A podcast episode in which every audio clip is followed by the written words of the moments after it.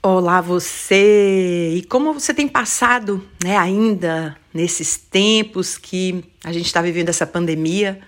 Acho que vai ser bem interessante, né, daqui uns anos a gente voltar a escutar aqui sobre esses tempos, né, tempos realmente onde a gente teve que parar para olhar para dentro, onde a gente teve que parar para realmente se dar conta de que a nossa maior tarefa a nossa nosso maior propósito é cuidar de nós, né? É observar realmente né, o que, que nós pensamos, o que, que nós desejamos nessa vida, quem nós somos de verdade. E é bem interessante, né, quando eu falo quem nós somos, porque eu estava atendendo uma mulher e chegou um momento, né, que ela estava bastante assim confusa quando eu estava no atendimento e eu fiz a pergunta, né, por que tanta confusão? E ela falou, ah, porque eu não sei direito quem eu sou. E aí é bem interessante, né, quando a gente faz essa pergunta, e eu acredito que isso é muito comum, né, muitas pessoas têm essa essa sensação, esse pensamento sobre si mesmos. Como seria se a gente parasse de desejar nos reconhecer a partir né, dos nossos cargos, da nossa cor da pele, da cor dos nossos olhos, de qual é né, o trabalho que eu tenho, qual é a família que eu pertenço e começássemos realmente a nos identificar com quem nós somos em essência.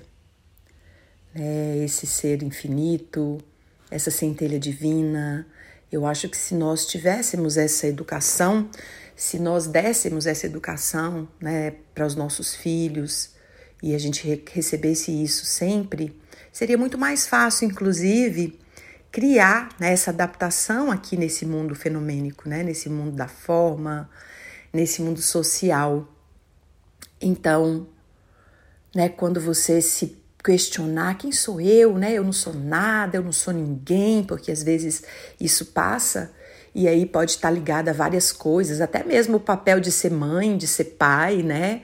Às vezes é, aí dentro desse processo de crescimento os filhos se rebelam, os filhos buscam caminhos né, tortuosos, difíceis, e você pode ficar se perguntando, nossa, mas né, quem sou eu como essa mãe ou esse pai que não não está dando conta do recado, eu não sou ninguém aqui, não estou conseguindo.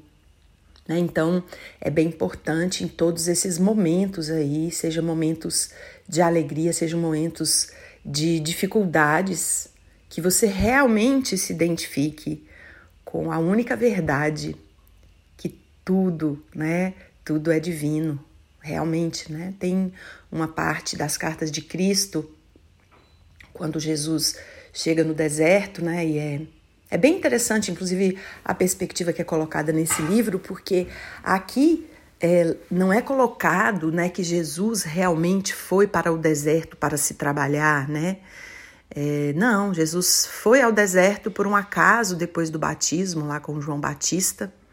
Eu até explico isso melhor num, num satsang, né? Satsang é uma live que a gente faz aí às quartas-feiras no, no Instagram, se você quiser acompanhar lá, Cristina Camargo BH. É, então eu explico um pouco mais lá quando eu falei sobre o ego, sobre a formação do ego. E quando Jesus diz que foi mostrado para ele que nada era sólido, né? Que tudo tudo era energia. E que a nossa convicção, né, é, materializava as coisas. Então ele fala que quando ele começou a perceber tudo isso, as dúvidas tiravam dele né, essa certeza de que tudo era divino, assim como acontece com a gente, né? Quantas vezes a gente está aí na beira do milagre, é, com todas essas possibilidades que as coisas aconteçam e a gente começa às vezes a duvidar, né? E a gente acaba criando interferências na manifestação né, dessas maravilhas na nossa vida. Então, o chamado hoje é para que a gente permaneça né, incólume mesmo, escolhendo a perfeição divina. E essa perfeição divina está muito longe do que que a gente às vezes acha que é perfeição humana, né? Com toda essa cobrança, como se a gente não pudesse é, ter um deslize ou mesmo né, errar. E isso só nos aprisiona, porque a nossa evolução ela é feita né, de, de altos, de baixos, de ensaios mesmo, do arriscar-se, da coragem. E quando às vezes essa é, essa pseudo né, perfeição humana, que na verdade é uma couraça que vem muito desse ego, desse ego que quer se afirmar o tempo todo, isso aprisiona. Porém, a perfeição divina, ela nos chama cada vez mais para atuarmos como crianças, né? Vocês já viram as crianças, gente? As crianças não têm medo de errar, elas se jogam, as crianças realmente abraçam toda novidade. E por isso, né, que Jesus disse: Vinde a mim as criancinhas, né? Pois, é, pois dela é o reino dos céus. Então, é sempre esse o meu chamado, né? O meu chamado para mim mesma, para que a gente possa sempre renovar o nosso desejo de crescimento, porque um princípio dessa energia de criadora, dessa energia criativa, né, que a gente pode chamar de Deus, de deusa, de universo, é o crescimento, que tudo está em, sempre em expansão. Então, que a gente possa realmente é, acolher essa expansão, estar sempre abertos, abertas a novas ideias, a expandir nossa consciência, a ir deletando todo, toda essa necessidade desse controle é, doentio mesmo, né? Que o nosso ego às vezes requer que tudo seja né, esteja na mesmice, na mediocridade, para que ele se sinta dominando, né? Então, que hoje seja de verdade um dia para que você possa olhar para o seu ego e possa dizer para ele, criança, né? Eu agora sou esse mestre, essa mestra da minha vida e eu coloco você a serviço da minha presença divina porque, como eu disse nesse satsang sobre o ego, o ego não é bom nem ruim.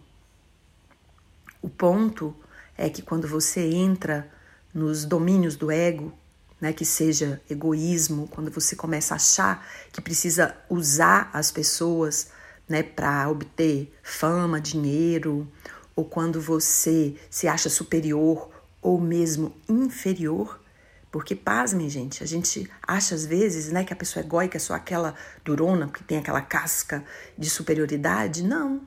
As pessoas também que ficam se achando nada, que ficam nessa vitimização, isso também é uma armadilha do ego. Porque a gente só acha que o ego vem desse lugar durão. Não. Esse ego, às vezes, vítima, que manipula, né, de uma forma negativa, trazendo culpa para os demais, trazendo a responsabilidade da vida delas para as outras pessoas, isso também é armadilha do ego. Então que você olhe para o seu ego, que nada mais é do que a sua criança ferida, é algo necessário para estar tá vivo aqui nesse planeta, que você vá direcionando ele para que ele se torne saudável, né? Porque ter um ego forte, saudável, nos apoia aqui nesse mundo material, a nos posicionarmos, a liderarmos, a realmente cumprir essas partes da nossa humanidade. Então, é isso, né? Falei com, com muito amor, trazendo aqui os meus insights no dia a dia, que é isso que esse podcast trata, né? De compartilhar com vocês as coisas que eu vou vivendo, passando e trazendo aqui como uma forma de estimular você a se relembrar de quem você é de verdade, um ser divino, um ser magnífico de infinitas possibilidades.